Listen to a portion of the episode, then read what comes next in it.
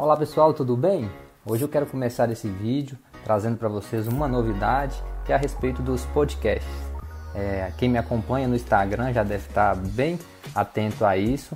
É, nós colocamos lá uma, uma, uma, novidade lá que estamos agora também transmitindo é, através de podcast, né?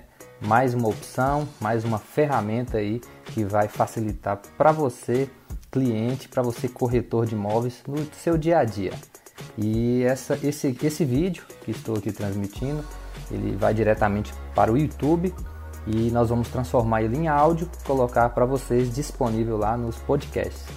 É, nós já estamos nos, no Castbox, é, Spotify e no iTunes, que é para quem tem iPhone. E hoje a novidade aqui que eu vou passar para vocês é sobre no, a nova função né, é, que a Caixa liberou aí pra, para o aplicativo Caixa Habitação, que é essa segunda opção aqui para quem tem celular com o aplicativo já pode olhar. Propostas. E o que, que é essa função propostas? Você que é cliente que direcionava seu processo habitacional é, a um correspondente ou a um gerente de banco, agora você pode fazer seu processo. Isso mesmo. Você vai é, provavelmente com um auxílio de, de alguém, um corretor de imóveis, né? Você vai fazer o passo a passo, vai instalar o aplicativo, fazer sua simulação, entrar em proposta, cadastrar sua proposta toda, né? tudo online e, e vai enviar, aguardar a aprovação. E o que é interessante é a gente seguir uma ordem. Essa ordem seria, primeiramente, você procurar um corretor de confiança, né? É, logo em seguida, você achou seu imóvel com esse corretor, é, analisou pela simulação, né? o corretor de imóveis ele pode te passar um orçamento prévio. Então fez a simulação, aquele imóvel te atende, cabe no seu orçamento, as condições, às vezes a entrada deu um pouco mais alta, mas você foi lá e negociou. Falou, não, mas a entrada aqui tal, tal, pode aprovar seu crédito que nós conseguimos esse imóvel. Então eu acho que vai ser até bom. Olha para você ver por quê. Então, sim, vai ser tudo mais rápido. A partir do momento que você olhou o imóvel, gostou, seu corretor já fez toda a negociação, você vai instalar o aplicativo. Né? Se você tiver dificuldade, o corretor vai te dar essa consultoria. Instalou o aplicativo, confirma a simulação no aplicativo, que tem que confirmar, salvou, vai em proposta, cadastra o passo a passo, nome, estado, cidade, tempo de carteira assinada se for o caso, se é efetivo, se é contrato, é, renda bruta, valor do imóvel e vai. Depois cadastra seu endereço, CEP, se tiver é, uma pessoa para complementar a renda, você vai lá e coloca essa pessoa, se você não souber os dados, dá o celular para a pessoa cadastrar e vai. Assim que, que a proposta está montada, você envia para análise. Assim que você enviar para análise, é, tem um prazo que eles pedem e eles vão logo em seguida enviar o retorno. Se aprovou, se condicionou ou se não aprovou. É, o único detalhe durante esse processo de cadastro, como você não é correspondente, é, ou às vezes você não vai ter a consultoria do corretor, é que vai gerar várias dúvidas. Né? E uma delas é na, na opção de marcar se você tem ou não três anos de recolhimento. Uma boa parte dos meus clientes que eu atendo, eles não sabem que os três anos de recolhimento não é exigido ser somente em uma empresa, e sim pode somar. Às vezes você tem um ano em uma, dois em outra, ou um ano em cada empresa, você está na terceira empresa. Então, somando, é, você tem 36 meses, né, 3 anos. Então, assim, você pode marcar a opção de 3 anos, que se for dentro do programa seu financiamento, você ganha meio por cento na taxa de redução. Então, isso é bom, é positivo e tem muitos clientes que não sabem. Então, às vezes esse cliente não vai saber disso, vai dar sequência no financiamento, vai assinar depois que estiver morando, que ele comentar com alguém, que alguém vai falar, falar, ah, você comprou na taxa reduzida, né? Porque você tem três anos. Ele fala, não, não tem três anos, não tem um. Ele falou, não, mas você já trabalhou antes. Aí a pessoa vai cair a ficha e às vezes acaba tendo um prejuízo porque ele fez o cadastro sem todas as informações necessárias.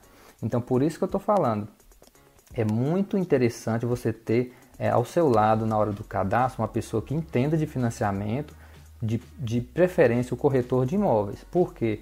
Para você não, para não acontecer como essa história que eu contei anterior. E vamos lá. Depois que você montou a proposta e enviou, foi aprovado e tudo, a gente entra em contato com o proprietário do imóvel para providenciar também toda a documentação. Né? E isso você, se você for fazer sozinho, você tem que estar bem ciente de qual a documentação, se está legal, se, é aprova, se aprova né, o financiamento com essa documentação, se o imóvel ele, ele está apto a ser alienado. E nessa sequência é, gera muita dúvida agora com essa notícia sendo nova. É, qual será o próximo passo? É o cliente que vai cadastrar a ficha do construtor, do vendedor? É o vendedor que vai cadastrar? Ou a gente deve direcionar essa documentação até um correspondente ou até a agência? Então ficou é, bem assim é, na dúvida ainda essa informação. Mas é, pela minha experiência, eu acho que a, a, a, o mais provável é que o cliente vai ter que encaminhar, ou juntamente com, com o vendedor, encaminhar essa documentação até o banco. E outro detalhe que na, na notícia, né, na informação que, que eu li, lá informa sim que você pode escolher qual agência que você quer. Você não é, é, por exemplo, ah, eu já tenho conta nessa, mas eu quero nessa. Você pode fazer o cadastro através da outra, né? Lembrando que se você já tem conta numa agência, é mais de preferência você fazer naquela agência. E se você às vezes quer assinar em outra agência, você consegue. Então não tem essa exclusividade, não tem esse direcionamento. Então ficou bem mais fácil. E continuando, a documentação do imóvel, a gente ainda não sabe o correto se vai ser o vendedor levando até o banco ou se o vendedor é, consegue fazer o cadastro pelo aplicativo como o cliente fez. Então isso aí eu vou voltar com mais vídeos porque Provavelmente essa, essa novidade aí vai trazer dúvidas para muitos de vocês e eu quero sempre estar aqui com vocês, principalmente aí no podcast, atualizando.